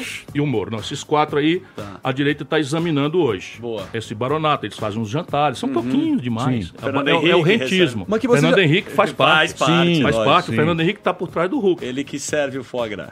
Ele, ele é o grande responsável por essa. Quer dizer, junto com o Lula, Amigo são os grandes responsáveis por, por isso eu- daí. Então, veja bem. vamos lá, desenvolver. Então veja bem, o Veja bem. único que está vendo as coisas direito é o Hulk. Porque o Hulk é muito bem assessorado. E o Hulk está dizendo o seguinte: a política econômica está muito certa. Mas não pode mais o Brasil ficar com tudo errado, a desigualdade, o povo pobre sofrendo, não sei o que e tal. Como se a pobreza, a desigualdade, o sofrimento do povo fosse consequência. Não, da política que está tudo certo. Agora eu vou estar na área. Então, mas Agora eu vou estar tá. na área e Então, vou perguntar ao povo brasileiro. Ok, o Luciano Huck é um belo de um cara. Ninguém vai me botar pra escolher um Cara incrível. Ele é um belo de um cara. Agora, cada qual no seu cada qual, na minha opinião. Porque, repare, se o meu filho, eu, eu chego numa esquina e vejo nosso povo pra se virar, jogando fogo pra cima, botando na boca, fazendo aquela. Eu, eu acho aquilo admirável. Eu fico olhando aquilo, sou ponto de vista neurolinguístico. Bonito. Você gosta do programa? Eu- não, eu acho, eu gosto. Ciro Gomes. Saltimbancos e não sei o que e tal.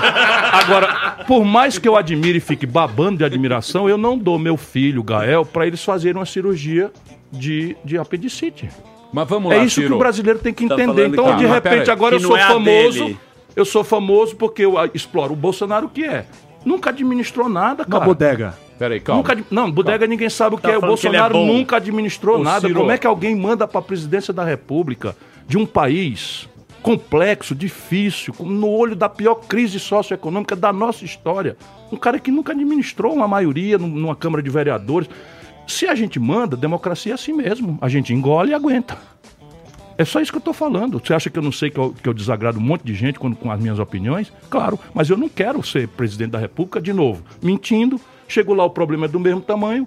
Eu vou lá, faço tudo o oposto do que eu falei e vou dar onde? Vou dar na cadeia como Lula ou no ostracismo como Fernando Henrique. Ô, Ciro, você fala, você fala que E eu ele quero ir tem pra muita- história como mas homem é que mudou o Brasil. Você fala que ele tem declarações, é os filhos que falam, e ele fala muita besteira.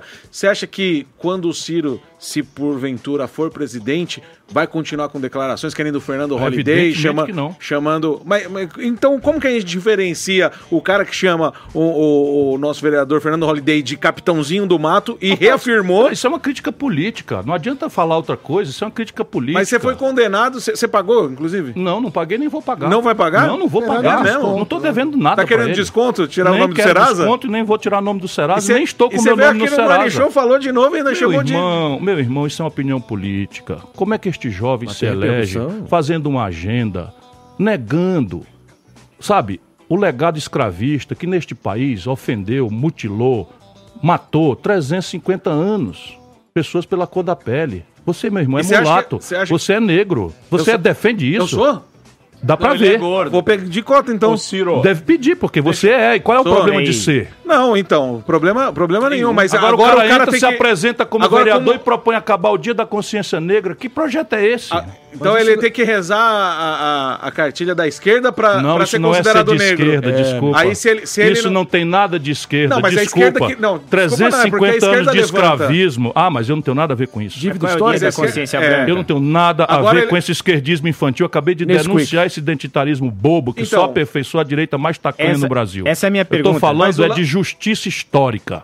É ou não é verdade que o Brasil é o último país do mundo a abolir a escravidão? Sim. É ou não é verdade que um negro ganha 76% do que um branco negro para de o que um branco faz na mesma jornada de Mas trabalho? ele tem uma colocação é ou não é verdade é que capitão do mato? 70% É dos meninos que são presos ou mortos pela polícia são negros? Ok, mas se ele, se ele tem uma colocação diferente dessa, então ele é o capitão do mato. Não, ele é um negro que se presta a causa de desmontar o esforço dos negros de se libertar e de se indenizar da tragédia que Mas- viveram. mas você acha que se li- que vivem contemporaneamente. Mas se libertar, Ô, então você acha que é ter Não, meu irmão, cota, por chega esse exemplo? Assunto eu já falei. Ô, Não, Ciro, então vamos falar, vamos falar da questão do negro, então. Não vamos deixar o Fernando Holiday. Você acha que o, o negro... se Eu li- acho que cota é uma coisa absolutamente interessante. E você acha que assim ele se liberta? Eu acho que ele tem uma oportunidade. Não vai se libertar só Sim. porque tem cota.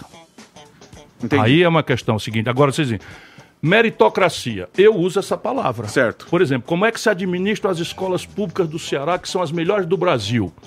Não é no esquerdismo corporativista, não. Sim. Lá é meritocracia. Certo. Então, o diretor da escola é uma profissão para a qual o camarada tem que estar qualificado, treinado, prestar contas e recebe metas para cumprir. Se cumprir, tem prêmios adicionais Certo. ao salário que recebe. Tá certo. Porém, todos partem juntos, da mesma posição. Sim. No caso do Brasil, nós não temos essa partida igual. Essa é a grande Mas não é o- falácia da é- elite, É. da elite calhorda feudalista Elite brasileira, rastaquera. escravista. Rastaquera. Escravista. Rastaquera. Escravista. Simplesmente, meu irmão, lê Joaquim Nabuco. Ô, ô, Ciro. Igualdade quero- de oportunidade, Pera, pera, né? Aí, igualdade de oportunidade Isso com aí- a partida igual. vou ter Ô, gente, Com a partida igual. Se eu sou garoto e eu, tô, eu sou 70% da população carcerária, se eu sou garoto e eu sou 70% das pessoas mortas pela polícia, que oportunidade igual eu tô dando pra essa garotada, rapaz? deixa eu A falar. elite Isso aí, brasileira pirou. vocês estão muito 2018. Por que Isso aí foi 2018. pô. Vamos falar de jogar. 2022. É, eu quero fazer uma pergunta É, lógico. cachapante. Então você vai fazer a próxima pergunta. Depois eu quero voltar no Dória. Ele não falou do dólar. Você dá uma volta no meu, porra. Estamos Tem uns caras bons. Eu, eu acredito. ele falar, ele tava Constantino. respondendo. Não, eu acredito. É que você brigou com todo mundo Brigou. também. Tá certo. Eu é. quero saber da Ficou lá Bárbara cima. Amaral. Pera aí, Alexandre pera lá um pouquinho, deixa eu falar. Pera aí. Ficou lá da turma. aí. Não, não. Não, não. O Ciro, ele já briga. Ele brigou com o Taço. Eu não briguei com Aquela piteira. Maria do Rosário. Você Fernando Henrique. Ele, ele fumava não com fuma. piteiro. o Tasso Brigou com a Maria do Rosário. Lula com tá preso. Já- Tabata Amaral Já tive também. com ele. Eu Eu, briguei ele, com a Tabata. Zé Serra com uma piteira maravilhosa. Piteira. Reinaldo Azevedo. Uma turma de intelectuais. do Baronato. O Baronato reunido ali, vendo o futuro do país. Desse ambiente o Tasso é. Porém, não fuma e eu não briguei com ele. Uma piteira. Uma piteira maravilhosa, tomando um Blue cara é rico, Label. o cara é rico. Claro, claro, claro. Claro, candidato. Ô Ciro, mas você também, o Lula também te deixou na mão. As esquerdas deixaram você na mão na última eleição. E você sempre tem esse negócio do PDT, brigou lá com a Tabata também, que não sabe direito o que quer e tal. Você tem uma treta interna. E você é um cara que se vai na retórica, se vai no, se vai no debate, você dá um banho nos caras. Show de bola. Entendeu? Você deu o banho aqui em Harvard, no gordão do Bolsonaro. Gordão da família. É tá? Ele é que tem tá? filha da mãe. não Ele tem dado e é professor. Ele estudo, ensina. eu sou ele- dedicado. Mas não que é tá. professor. Todo mundo, todo mundo é Peraí, inteligente. eu se apenas eu, também, eu sou não. devotado a isso. calma. Não tem um dia que eu não estudo para chegar aqui. Eu passei algumas horas lendo hoje. Não, Sim, calma. Você é se danado. não. Você é É danado. É só botar pilha. tá? Danado, é danado. E eu vou fazer o break. Daqui a pouco nós vamos fazer o cenário, o cenário da próxima, porque você já vê que já tem esse O movimento. afegão médio também, hein? Claro, não, não vamos ficar discutindo Fernando Afegão médio, afegão médio, saber Emílio. do Dória. Afegão Do médio. Dória, Ah, tem deu um afegão resposta. médio. E tem também o. Constantino. pô. Constantino, eu sei, mas o papo é muito bom. Tá muito bom. Tá muito bom o papo. Se prepara que vai a- vir coisa boa aí. Então daqui a pouquinho a gente volta aqui na Jovem Pan. Hoje, Ciro Aguardem. Gomes, já já as tretas. Não saia daí. Muito bem, meus amores, estamos de volta aqui na programação da Jovem Pan. Hoje uma presença ilustre nesse programa. Puxa, Estamos recebendo uma presença pujante. Pujante é cachapante. Professor. Vila. Gostaria de fazer uma pergunta pra Peraí, ele. só um segundinho. Eu preciso colocar o afegão médio. Ah, sim. Vamos, nós temos, evidentemente, o nosso Ciro Gomes.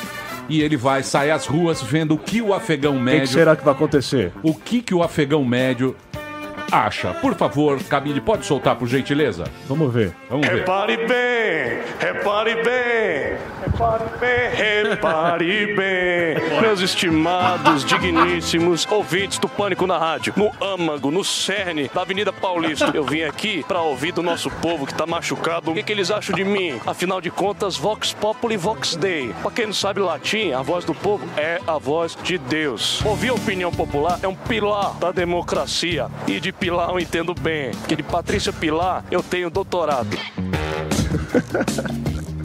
Você votou em mim em 2018 ou não votou? Não. Ah, não votou não? Tu deve ser amiguinho daquela claque lá do MBL, que eu tô sabendo. Que MBL? É daquele Zé Bochinha, aquele...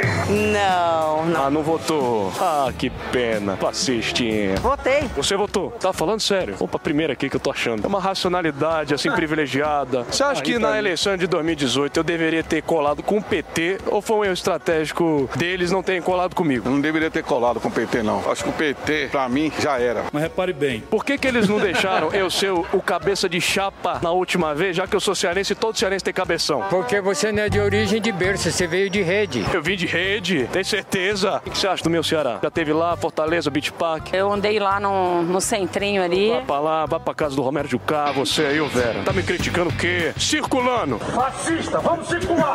E você acha que eu devia colar no PT de novo em 2022? Ou agora eu tenho que bancar? Nem bancar, nem colar. Passarinho que acompanha o morcego dorme de cabeça pra baixo. O que, que você achou desse episódio aí, desse tal porteiro do Bolsonaro que começou a declarar que ele tava lá orquestrando todo o homicídio da egrégia vereadora Marielle Franco? Vixe Maria do céu, isso aí é peixe grande, rapaz, sou pequenininha. É peixe grande, pequenininho. Gente, tem tanta coisa pra fazer no Brasil. Só ficam falando de Bolsonaro. Coitado. Mas o porteiro é novo, ele não me conhece, tá cheio de suspeita, tá desconfiado. Você sabe por que que eu gosto do Alexandre Pires? Não sei. Porque ele saiu do SPC. Se ele tava em Brasília, alguém atendeu o telefone na residência dele. Tem todos os sinais muito claros, na minha opinião, que ele tem todos os sintomas de estar tomando um belo de um chifre. Ele deve trabalhar muito para ser legado, né? Ele teria que se preocupar saber onde, onde tá a mulher dele, né? Você tá com o nome sujo no SPC? Graças a Deus, não. Sim. Quer que eu te ajude a sair? Quero. Eu vou tirar o seu nome do SPC. Ciro Cadabra, que eu faço um segundinho e tiro eles de lá. Você acredita nisso? Acredito. Acredita que a Xuxa fez um pacto com o demônio? Ai, coitada, eu orei muito pra ela e pro Silvio, né? Você acha que o Brasil vendeu a final da Copa de 98? Acho que não. Então eu vou tirar seu nome da SPC. Eu tenho repositório e um grande acervo de ditados populares que eu colecionei na minha época lá de Sobral. Tem vários exemplos. A formiga sabe o pau que rói. E do ponto de vista da lombriga, quem tá na merda tá no paraíso. Tu tem alguma outra sugestão pra me dar ou não? Em terra de Banguela, quem tem um dente é rei. Repare bem. Quem tá na pior vai continuar na Camarão que dorme, a onda leva. Olha lá, camarão que dorme, a onda leva. Pera lá. Lá no passado longínquo, eu cometi o erro de falar que a minha mulher só serve pra dormir, pra nanar comigo, pra fazer minhas unhas. Você concorda que isso aí foi machismo ou não? Não. Tem que botar o pau na mesa mesmo. E se eu te chamar, não pra dormir comigo, mas pra ficar bem acordado, você vai ou não vai? Não. Tem certeza? Tenho. Pau que bate Francisco, bate em Chico também. Ai, a gente. Ele é demais. Sou demais? Imagina eu te tirando do SPC. Meu Deus, eu tô com vergonha. Eu vou ficando por aqui mesmo. Um abraço aqui pra mim mesmo aí no estúdio. Vocês, Cirão. Arrebenta aí com esses caras, todos esses proto-neoliberalóides aí do Alba, do Marinho, do Morgado, Cordão Fascista. Enfia a troletada no Emílio Surito, que é o melhor que você faz. Um beijo pra vocês aqui do Cirão na Massa. Repare bem e pera lá, só um pouquinho. Muito bem, aí o André Marinho. O André, o Ciro com hidrocefalia. O André vai né? ser prefeito do Rio. Aí. 2024, já estamos trabalhando. Você gostou, Ciro, da, da galera? gostei bastante. É, você gostou? Adorou. Gostei bastante. Tá louquinho. Você acha É uma que. homenagem. É, é uma homenagem. Ah, a pergunta era do, do Professor Vila. Eu queria. Não, não, perguntar- é o professor. Ah, você quer o professor Olavo? Olavo? Professor Olavo. Professor Olavo de Carvalho, eu queria Jura? fazer uma pergunta para você, Ciro, que eu considero o senhor, já disse isso num vídeo meu e tal. Eu considero o senhor um dos maiores eh, talentos da política desperdiçados, porque infelizmente você foi para a esquerda. E eu queria perguntar para o senhor que muita gente fala que o senhor é maluco, correto? E também falam a mesma coisa de mim. Quando eu descobri, não eu descobri, um jornalista descobriu e eu apurei os fatos sobre o Foro de São Paulo, que começou em 1990. E numa entrevista do José Dirceu, ele disse que você frequentava o Foro de São Paulo, que a maioria, quase a totalidade da imprensa falou que não existia. E agora todo mundo sabe que existe. Ora, porra, mas que mágica é essa, bicho? Eu queria saber como que era as reuniões do Foro de São Paulo e se o senhor não participa mais do Foro de São Paulo por esta quebra que você mesmo disse com a esquerda. Muito obrigado. Professor, é, eu lhe conheço bastante bem de longa data sei disso. e eu sei que você é basicamente um gozador. Virou, virou um cínico. Eu Não, gosto eu disso. conheço disso. A gente era contratado para fazer palestras, eu ainda Exatamente. sou. E ele era também, e a ideia era fazer um contraponto entre uma tal esquerda e um tal direita e tal. E a gente combinava lá atrás, a- por iniciativa deles. Eu vou levantar a bola para você chutar, tá cansou de. Enfim. Mas o Brasil é assim. Agora, veja, eu de fato eu fui a uma reunião do Fórum de São Paulo e fiquei assustado com a quantidade de mofo que eu encontrei ali. Eu fui convidado e eu acho que o que pega é catapora. E achei uma coisa extremamente mofada aquilo ali e nunca mais. Nem fui convidado, nem fui. Mas o que você acha da, da- dessa tentativa de esconder a, a existência do Foro de São Paulo, que praticamente foi a mídia inteira que escondeu, ele me chamava de louco, porra. É, o Foro de São Paulo existe, é uma reunião que inclusive acabou de acontecer em Havana. Exatamente. É. Os caras estão indo volto a lhe 25 dizer- edição, porra. É, mas volta a lhe dizer, é mofo muito. Né? Tem zero influência hoje em dia no pensamento da América Latina, como Será? pretendeu ter no passado. Ô Ciro, você acha que vai pra onde? Você acha que vai ser o quê? Porque agora tá, tá essa confusão, né? Mudou, mudou o jeito, apareceu o Isso vai Bolsonaro. depender, a, a velocidade disso vai depender do que vai acontecer nos Estados Unidos.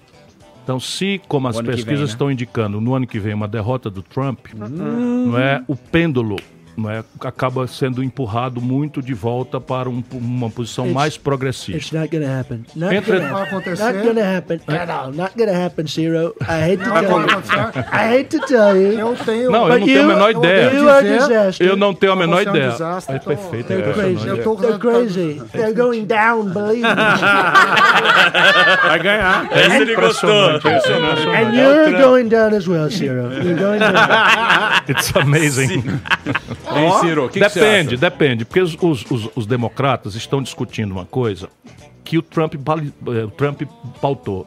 E para, os, para as contradições do mundo, o que eles está- estão discutindo lá é o esquerdismo do Trump. Olha que maluquice eu acabei de dizer à luz da- da- da- do olhar A postura, superficial. a postura comercial dele? E a- toda a posição dele. O Trump é um cara que faz uma política industrial de comércio exterior ao modo dos anos 50. O protecionismo e, e etc, etc. E projeta poder dos Estados Unidos ao forma também dos anos 50 com colonialismo absolutamente e persegue um prêmio Nobel da Paz procurando conversar com, por exemplo, Coreia do Norte. Não há nenhuma coerência nisso. Então é, é o sinal dos tempos, da agenda fragmentária, em que eu acho, o cara acha que pode fazer esta, aquela ou aquela outra coisa e ao mesmo tempo sinalizar para costumes mais conservadores, que é a ciência dessa, dessa guerra híbrida que foi trazida para o Brasil pelos assessores dele. Agora, não sei se os democratas, por exemplo, Joe Biden é um cara pró-sistema, é o mais poderoso, mas ele se ri- rivaliza com o Trump no sistema. Se você for para o outro lado, por exemplo, o Elizabeth Bernie. Sanders, o Bernie Sanders é esquerda demais para o sistema americano, sim. não passa. Não passa. Portanto, eu também não acho que ele já morreu. Não acho que o Trump, que você, I'm, I'm well and alive. Well and alive. well and alive. Mas- And I hope I'll never Não meet uma you. resposta, I will tá? never O que eu tô só dizendo é que se ele perder, e hoje 60% da opinião pública americana fala isso, ele muda o vento para cá. E aí você quer dizer o quê? Descomprime um pouco a crise na Venezuela, o que não sustenta o regime. O, re- o regime da Venezuela é insustentável. E o esquerdismo burro sustentar isso é completamente estúpido. O cara mais interessante da esquerda latino-americana é o Mujica. E ele tem a mesma opinião que eu tenho, de que nós temos que garantir a autodeterminação da Venezuela, mas a Venezuela tem que achar um acordo para promover eleições gerais para presidente e para o Congresso, simultâneas, supervisionado por um órgão crível de fora de lá. Né? Isso é a minha opinião. Porém, veja bem, o regime chileno não se sustenta mais. E aí Você vamos ver o se. Pinheira também não, não, não segura Não se sustenta mais. O regime pode até ser por apego, porque os, o, o- o- o problema democrático no Chile é muito gravemente pensado, é muito recente o trauma da ditadura e eles não vão derrubar o Pinheira por um golpe que não seja uma coisa absolutamente em linha com a democracia e com seus, os seus remédios. Mas o regime vai mudar, não tem como E na voltar Venezuela? atrás. Boa. Vai mudar também, não tem como segurar. Mas, é lá, mas você A Venezuela, que é- preste bem atenção, a Venezuela é uma variável da monocultura para onde estão querendo levar o Brasil. Então, se você olhar, por que, que deu uma esfriada na crise da Venezuela? Porque o petróleo que estava lá em 30 está em 70 agora. Então, melhorou o preço do petróleo, eles descomprimem a crise, porque é monocultura.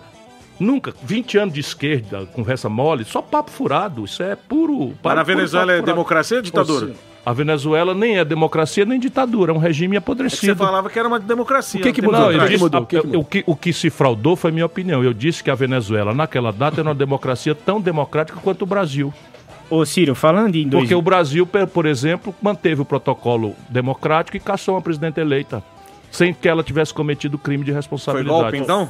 Foi um golpe à moda nova. Ciro, você se arrepende Peraí, de peraí, ter peraí, apoiado... professor Eu tô querendo fazer uma pergunta desde o primeiro bloco aqui. Muito obrigado. Emílio. Desculpa, tá di-. Não, é que tá difícil aqui, que é um convidado acachapante, pujante. todo mundo. É, nesse contexto, Ciro, de 2022, que o senhor disse que já vai ser candidato, né? Eu adoro essa palavra candidato, que você já disse vai participar, né, da, da eleição. Eu queria justamente pegar... Bolsonaro, Vila, Bolsonaro. Não, o Bolsonaro é terrível. Eu concordo com o senhor, é terrível. Não tem condição mental nem cognitiva de ser, de ser um presidente, tá? Nem porteiro, não serve para nada. Mas falando para, mas falando para o senhor aqui em 2022, exatamente isso, porque o senhor é, é- ele- o senhor é de uma esquerda diferente da esquerda que o senhor considera uma esquerda lulista, radical e tal. Getulista, trabalhista. E eu queria saber do seguinte, como é que o senhor vai fazer essa...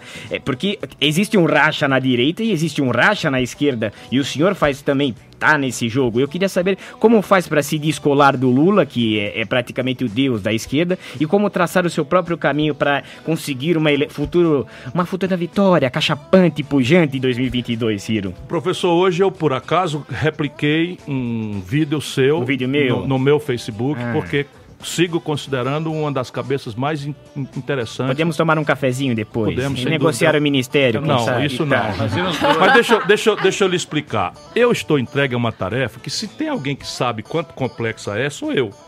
Não é possível que 40 anos depois, e eu estou dizendo, enquanto está todo mundo fazendo apologia da nova política, eu quero oferecer experiência.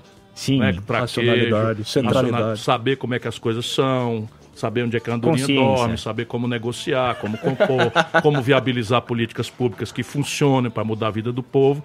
E as pessoas vão escolher, porque eu sou um democrata visceral. Agora veja, enquanto dizem que eu, né, maledic- os maledicentes dizem que eu brigo com todo mundo, essa semana nós fizemos uma reunião, PSB, PDT, Rede e PV, para conversar sobre uma ação comum. Né? Estamos trabalhando. Agora, nas eleições municipais agora, nós vamos ver o caminho que o brasileiro quer, porque o voto é- deve ser dado a um bom prefeito ou prefeita, mas os o voto nas grandes cidades também devem pensar se está votando a favor do governo que está aí, ou contra o governo que está aí, ou se quer a volta do petismo corrompido. E esse é o problema. Numa eleição, num, num país fragmentado como, como o Brasil, você vale pelo que afirma, mas tem que também valer pelo que nega. Sim. Então eu fui candidato em 2002, não tive a honra de merecer a maioria. Achei que o Lula era o candidato vizinho a mim, mas ninguém pode me acusar de lulista se eu próprio fui candidato. Sim. Percebe? Sim. E aí eu votei no meu vizinho. Depois eu me afastei. Fui ministro, depois me afastei. E não me afastei clandestinamente, não. Eu pago o pato aí. A petezada violenta não quer nem saber. O que é essa petezada violenta, Ciro? Sabe o, o bolsonarista fanático? Com É o sinal trocado, a É. mesma coisa. E a burocracia do Mesma PT? coisa. Então, mas aí é não a burocracia mas corrupta é- que tomou então- conta. Vez de quando eu falo isso, eu falo com muita dor. Agora pega a executiva nacional atual do PT e veja se alguém pode apresentar a folha corrida. É, é um argumento assim, ah, tá atacando, eu tô atacando nada, meu irmão. Sabe o que é? Nós realidade. entregamos o discurso da moralidade para a direita mais tosca. Isso. Quando ser de esquerda é um compromisso moral, antes de mais nada. Ser de esquerda verdadeira. E porque o esquerda, baronato? digo ela, E o baronato? o problema do baronato brasileiro é, egoísmo. O baronato, É o Baronato que a pega agora. Você vai enfrentar Ciro, o Baronato. Mas, não, rapaz, não, não, não, não. Ele, o único inimigo do baronato sou eu. Pera, um pouquinho. É o seguinte, por quê? É Vocês acham que eu digo assim, vai cobrar o imposto sobre lucros e dividendos? Eu vou cobrar imposto sobre lucros e dividendos empresariais em linha com as melhores práticas internacionais. Eu vou cobrar um imposto de, de, de sobre heranças a partir de 4 milhões de reais progressiva. Você achou a pega, progressiva. Eu vou cobrar o imposto sobre. Sabe o que é? A classe média de São Paulo, a pega? a, classe média de São Paulo e do Brasil paga 20 bilhões de reais de imposto, Você quer pegar de, papel imposto de Lula, de. PTU. Para eu desenvolver a sua imitação. E Ciro, essa grande fazenda chamada Brasil, do agronegócio mais competitivo do mundo, paga um bilhão de reais. Evidentemente que eles vão lutar contra mim. Deixa eu falar, tem uma, tem uma pergunta do, do Constantino. Constantino, tem. O Constan... tem a treta? Tem a treta, Tem, né? Vamos mostrar para as pessoas entenderem o que a treta. houve, é. Pode rodar a treta, por favor? Vamos lá. Vai lá. Ministério da Peste. Então, vamos extinguir todos. Quanto se economiza? Não, não, não faz sentido. Vamos parar de dar financiamento para ONG, para MST. pra... tá tem bom, é espaço, outra tem espaço. É outra coisa. Sim, mas isso dá, isso dá bilhão? Dá, chega em bilhão, Ah, não chega, chega. chega. Reduzir chega. funcionalismo público. Então vamos pegar isso para depois a gente desdobrar Depois essa a gente conversa. fala. Reduzir funcionalismo público em qual área? Ah, tem área, Em qual tem área? Vamos propor. vamos propor. Eu sou campeão de demissão de servidor ocioso contratado por cartão de político. Fui prefeito de uma capital, governador de um estado e fiz. E é isso aí. Pô, só isso? Que Achei essa- ia Só não, tem mais. Não, agora, agora isso Hã? é bom, só, só um ponto, isso é bom porque isso foi dito muito tempo lá atrás Tá mais magrinho. e o Bolsonaro fez.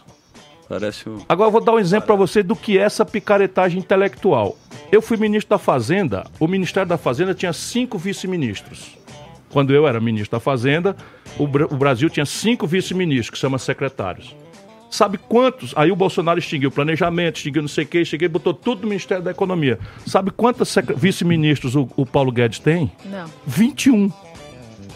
Sabe quanto foi economizado? Nem um puto.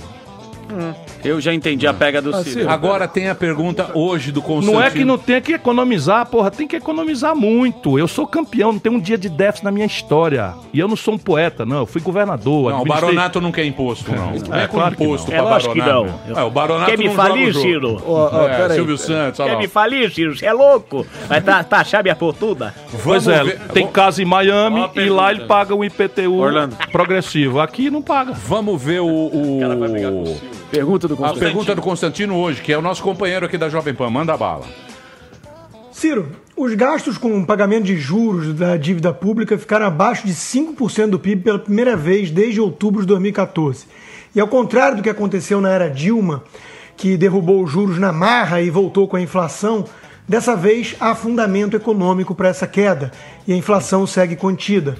Em boa parte, se deve à aprovação da reforma previdenciária, que você e seu partido foram contra, mas que a Jovem Pan, com espírito público, apoiou. Eu gostaria de saber de você por que, que a esquerda é sempre tão boa em fazer discursos sensacionalistas, promessas irreais, mas nunca consegue entregar bons resultados na prática, o que fica sempre a cargo dos liberais que vocês demonizam. Obrigado.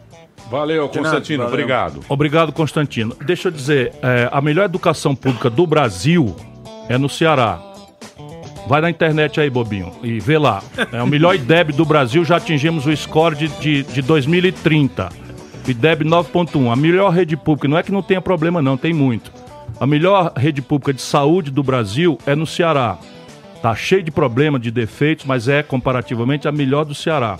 Então, e- essas coisas, o grande problema do pseudo-intelectual de, de, de orelha de livro é esse. A, a Dilma, ela que tem que se explicar. A Dilma, a Dilma tem que se explicar porque eu na data critiquei. Agora deixa eu explicar para ele por que, que não tem inflação com juro baixo nesse momento no Brasil. Porque a economia está em catatonia absoluta. Quê? A Catatonia. catatonia, Parado. sabe? Tá Tá parada. Desmilinguida, desmilinguida. Então você tem hoje um problema sério de contração de demanda e a demanda agregada, que é o que se estimula ou desestimula via juro alto ou baixo, simplesmente não está dando resposta. Em São Paulo, nos 10 meses de Bolsonaro, foram fechadas 2.235 indústrias. Em São Paulo, a Fiesp anuncia que se fecham mil empregos industriais por mês. Então não tem. E isso é um fenômeno mundial que o Brasil está vendo. Nós estamos hoje com a taxa de juro fora do esquadro. Volto a dizer, o professor está aqui para não me deixar mentir. Hoje há 13 trilhões de dólares aplicados a juro negativo no mundo. E o Larry Summers, um campeão que foi secretário do Tesouro americano, foi reitor de Harvard, eu conheço, já bati boca com ele muitas vezes. Ele era contra o Plano Real, eu era ministro da Fazenda, numa reunião em Madrid, quebramos o pau lá porque ele queria se meter nas coisas do Brasil. Pois bem, ele está dizendo o que eu digo há 20 anos que o- a política monetária se exauriu como fator de, atra- de- de estimação da economia e que é preciso agora chamar o fiscal. Tudo isso é, é linguagem para ninguém ver, mas é o seguinte: tem que estimular o gasto público.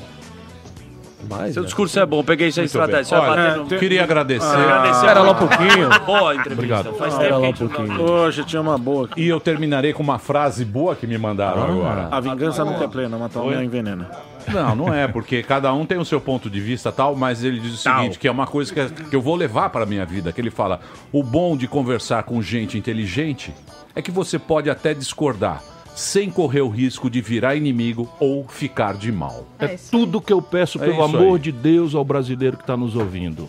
Tudo que eu peço, pelo amor de Deus, ao Você tá brasileiro que está afiado, nos hein? ouvindo. Tá afiadíssimo. Façam Já isso. Usem sua inteligência. Ó o Pode cheiro. partir de simpatia ao Bolsonaro, simpatia ao Lula, mas usem a sua inteligência. Chega da gente se deixar manipular por amor, a personalidade. É confrontação miúda não, porque nunca culto a personalidade levou ninguém para canto nenhum. O Brasil precisa de um projeto e esse projeto precisa ser amadurecido num amplo, amplíssimo diálogo entre diferentes. eu saio daqui muito melhor do que entrei, porque eu Ah, ouvi gente me criticando de forma inteligente e eu tenho que olhar, prestar atenção, examinar se eu não errei, por exemplo, na questão do, do, do Venture Capital, corrigir meu número, enfim, e tô, Tô devendo Fusca. Fusca, não tem conversa. Mas, enfim, por isso eu quero agradecer mais uma vez Ciro, o privilégio de estar com vocês. Vou cobrar. Generoso e fraterno o É debate. isso aí. Muito obrigado por você ter vindo. Ciro Gomes aqui, uma Muito grande obrigado. audiência Valeu, hoje. Ciro. Arrasou. Arrasou com a gente. Valeu.